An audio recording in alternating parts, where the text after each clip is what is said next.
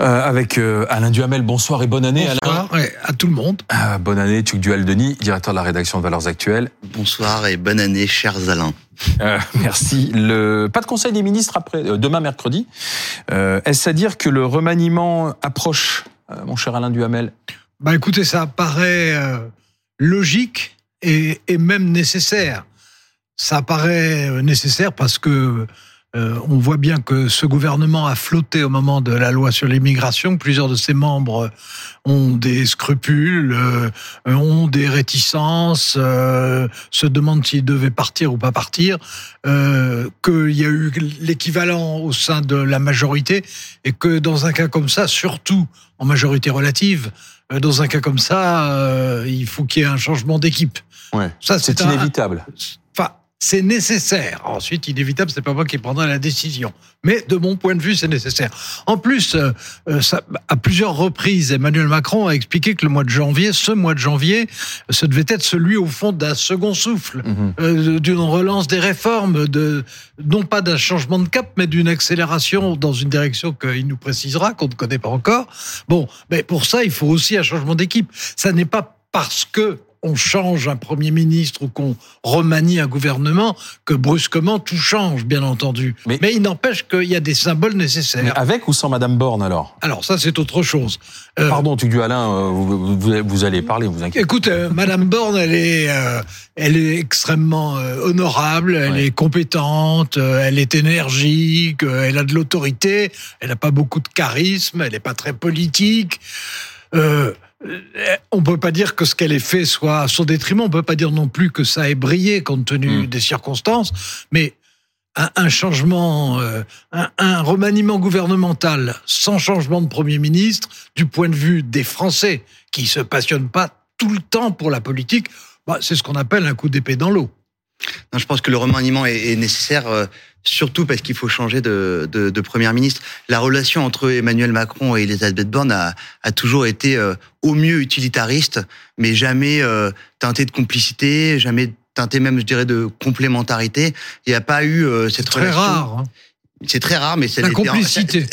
Ça, l'était encore plus euh, dans ce dans ce duo-là. Et d'ailleurs, c'est un lapsus, j'en parle au passé, mais ça l'est encore plus dans ce duo-là.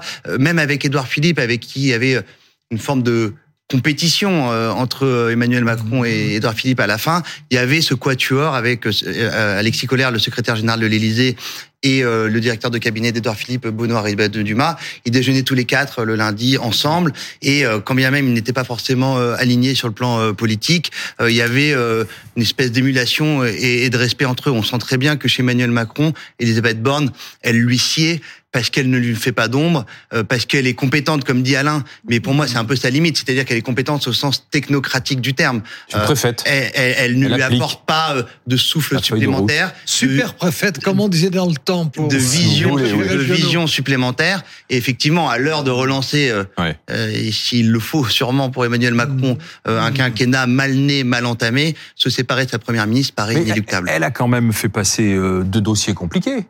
Non, mais, les retraites, l'immigration et puis il faut voir qui vous avez sur le banc de touche pour un remaniement. Voilà. Alors, il y a deux, y a deux prenons, choses là. Prenons les deux dossiers importants qui sont passés retraite et immigration. Alors retraite et immigration. retraite, c'était extrêmement impopulaire. Elle n'est pas arrivée à faire passer comme elle souhaitait le faire passer. Hein, c'est-à-dire qu'elle aurait bien aimé qu'il puisse y avoir un vote positif. Bon, bah, ça n'a pas été le cas. Immigration, ça a été réellement dans la douleur. Je dirais même, ça a été dans sa douleur, parce que pour le coup, je suis persuadé, compte tenu de, de sa vie, de ses principes, de ses valeurs, qu'elle n'était pas très d'accord avec beaucoup des mesures qui ont été néanmoins adoptées. Donc, euh, ben oui, effectivement, il y a, y, a, y a, un problème qui était un problème euh, personnel.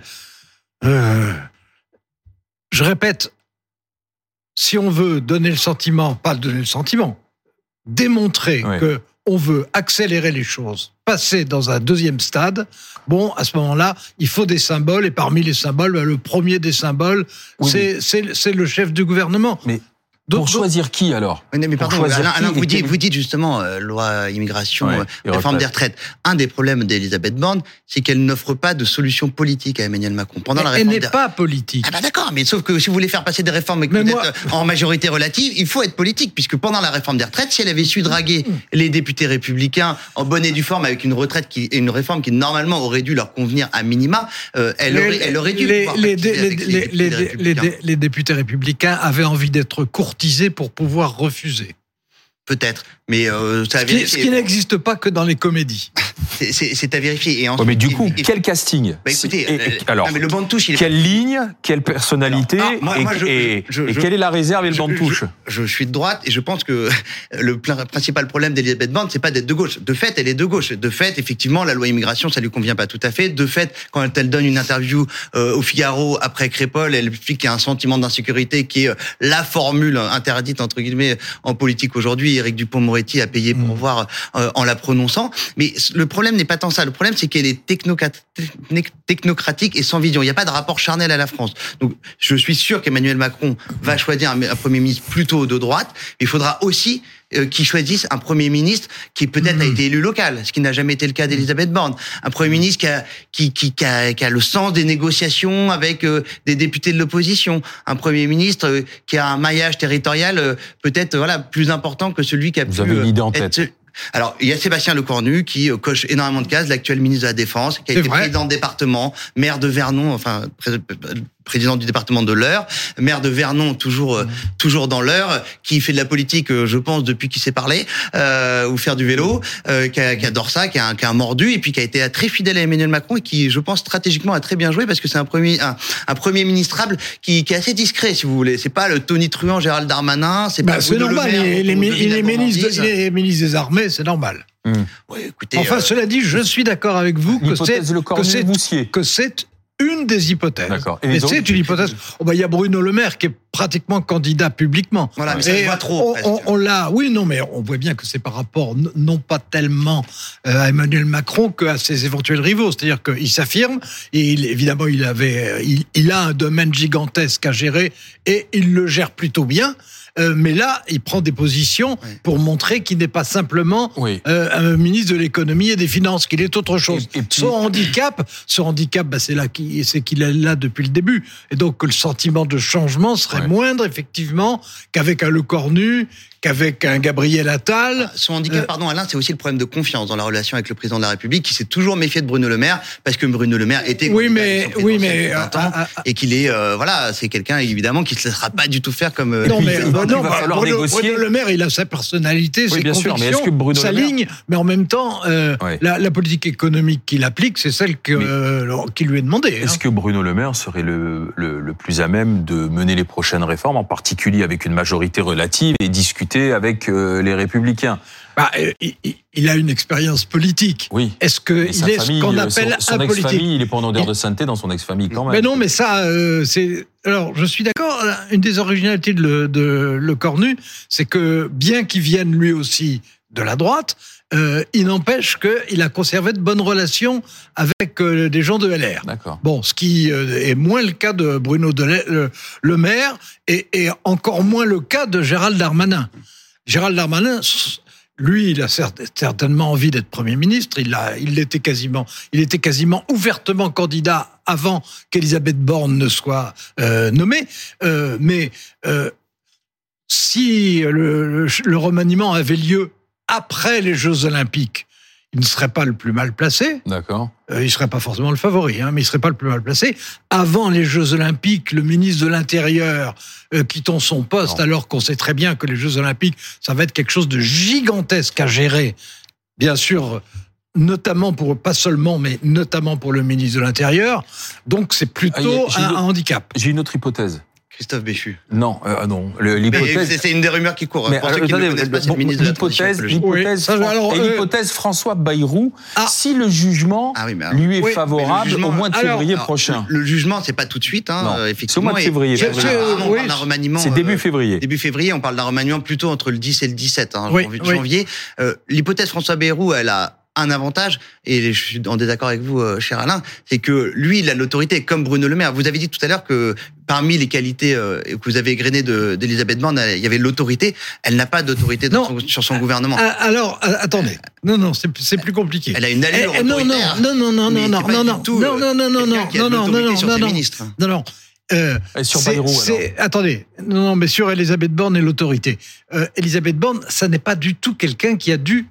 charisme. Ça n'est pas du tout quelqu'un qui a un ascendant a priori. Ça n'est pas du tout quelqu'un euh, qui. mais, son équipe. mais c'est quelqu'un qui est. la contour. Non, non, non, non, non, non, non, non, non, non. C'est quelqu'un. Gérald Darmanin. Non, mais Gérald Darmanin, évidemment, c'était c'était avec Bruno Le Maire, mais Bruno Le Maire, ça n'avait rien de conflictuel. Gérald Darmanin, c'était le plus conflictuel de tous par rapport à Elisabeth Borne, puisqu'il aurait voulu être à sa place et que pratiquement il l'avait dit. Donc euh, évidemment c'était difficile, mais c'est quelqu'un qui est autoritaire. Simplement, elle n'a pas d'autorité sur les parlementaires. Pour dire les choses, l'autorité sur ses collaborateurs. Elle, n'est pas politique. Bon, bah c'est comme ça. Euh, évidemment, euh, euh, le Cornu, il est très politique. François Bayrou est, très, politique. Et François Bayrou est très politique, je dirais. Lui, il a plutôt trop de personnalité politique, dans la mesure où il incarne vraiment une ligne. Bon, c'est c'est le cœur du centrisme. Alors, cette ligne, elle est très compatible avec Emmanuel Macron, puisque, par exemple, sur les questions européennes, ils seront d'accord, bien entendu. Moi, je dirais que c'est c'est un, prototype un peu trop important pour euh, être le Premier ministre, le troisième Premier ministre. C'est-à-dire qu'en gros, euh, il, a ses propres convictions, il a sa propre personnalité, il a son propre groupe parlementaire, ce qui n'était évidemment pas le cas de ses prédécesseurs les, les, les, trois prédécesseurs, s'il était nommé, non pas de groupe parlementaire personnel, lui il en a un. Et puis, et puis voilà, il a, il a un tempérament, une personnalité. Je dirais qu'il a, au fond, je trouve qu'il a trop de personnalité par rapport. Il y a un problème de, avec François Bayrou, c'est que s'il doit négocier avec les Républicains, c'est quand même quelqu'un qui est assez honni euh, parmi les députés républicains. Oui, mais il, a appelé à voter contre Nicolas Sarkozy euh, en 2012, et ça, je peux vous dire que c'est pas passé euh, euh dans la mémoire. je suis d'accord, je suis, je suis d'accord, mais je pense que les Républicains en veulent plus aux anciens Républicains qu'à quelqu'un centriste qui a toujours été différent d'eux et qui l'a toujours assumé. Mais en, en, attendant de poursuivre le, le casting, quel serait l'intérêt de faire un remaniement ministériel maintenant, sachant qu'il y a des élections européennes qui arrivent au mois de juin euh, et, qu'on annonce comme étant plutôt, si on se fie au sondage du moment, plutôt catastrophique pour le, la, majorité du. Je dis bien si on regarde les sondages maintenant. Euh, euh, catastrophique, on, verra ça. Oui, mais je, je, dirais que si Emmanuel Macron veut avoir une chance, puisqu'il la, la, la, campagne européenne, en réalité, c'est évidemment lui qui va la mener. Oui. Et euh, il y a déjà des choses qui sont prévues, y compris un, un, grand discours sur le modèle de celui de la Sorbonne, etc., qui avait fait provoquer un, bon chahut euh, en Europe. Euh, il va la mener. il a intérêt à avoir à ses côtés quelqu'un qui, évidemment, soit absolument sur cette ligne-là. Ça, ça va de soi. Mais qu'il soit chef de campagne aussi, alors. Donc, qu'il soit sur, sur, la même ligne, qu'il soit, puisse relayer, qu'il puisse appuyer, bien entendu. Bon, euh, simplement, si euh, s'il il veut atteindre un score qui soit un score convenable euh, aux élections européennes, bah c'est maintenant qu'il faut donner l'élan. Hein, c'est pas après. Donc, autrement dit, euh, moi, jusqu'à présent, je pensais, d'ailleurs, je souhaitais qu'il y ait un remaniement après, après les élections européennes, voire après les Jeux olympiques. Bon, au stade où sont les choses maintenant, je pense qu'un remaniement est nécessaire. Et comme un remaniement est nécessaire, pour qu'il ait un sens, il faut un changement de Premier ministre. Et si on veut un changement de Premier ministre, c'est maintenant. J'ai une vision beaucoup moins romantique des choses. Je pense pas du tout qu'Emmanuel Macron euh, se mouillera dans la campagne des européennes. Oh bah. il, il, s'est pas, il s'est pas mouillé dans la campagne. Pari. On, prend le pari. On prend le pari. Mais justement, avec les scores, les scores qui sont annoncés pour le Rassemblement national et les scores très faibles pour Renaissance, dans tout, dans, dans très, ces cas-là, très, très, très, faible. Dans ces cas-là, Emmanuel il, Macron est autour de 20%. A, tendance, excusez-moi l'expression, à se planquer. C'est ce qu'il a fait pendant la dernière campagne présidentielle quand il sent que ça sent le roussi. Il n'est pas du genre à mettre le bleu de. Non, non, non. Pendant la dernière, la, dernière campagne présidentielle, il n'a pas fait campagne. Non, c'est surtout, c'est surtout pendant la campagne législative qu'il a fait la grève de la campagne. Non, non, pendant, la, campagne, pendant la campagne un meeting à la attendez, défense, attendez, ce que attendez, faire attendez, attendez. Pendant la campagne présidentielle, on était en plein déclenchement de la crise de l'Ukraine. Oui, oui, on avait des problèmes par-dessus la tête. Manière... Et, il, et attendez que je finisse. Il a mené très activement sa campagne présidentielle en faisant, en s'occupant de l'international et en l'incarnant. D'accord. Et, et, et, faire campagne, mais non, il n'a pas débattu. Pas du tout, ça a marché. non, mais, ça, non, mais bah, sur, écoutez, sur, le plan, sur, le plan, mathématique bah, et, oui. cynique, évidemment que ça a très bien marché. Ça a même bien marché. Ils n'ont pas été débattus. Non, non, mais attendez, attendez, attendez. il n'a pas débattu face à ses ça, principaux ça, concurrents. Ça, ça, je peux vous dire que les Français ont eu l'impression qu'il n'y a pas eu de campagne bah, présidentielle. Eh ben, je, eh ben, je suis d'un point de vue totalement opposé. Et par ailleurs, je suis d'un point de vue totalement opposé. En dans une période qui était une période de drame, le retour de la guerre en Europe pour la première fois. Il en a usé, abusé de. de ce, bon, il a pas. C'est pas, lui, c'est pas, lui qui l'a inventé, hein, ah, franchement. Pouvait, il pouvait, euh, et c'était, et, s'il était, s'il s'était croisé les bras devant ce qui se passait en Ukraine, franchement, Merci. ça n'aurait pas bien été pris. Mais il l'a incarné et évidemment, il l'a instrumentalisé en incarnant la France à l'international à ce moment-là. Il a mené campagne sans mener campagne. Merci. Mais il a mené campagne. Merci, Tuc Dual Denis. Merci Alain Duhamel.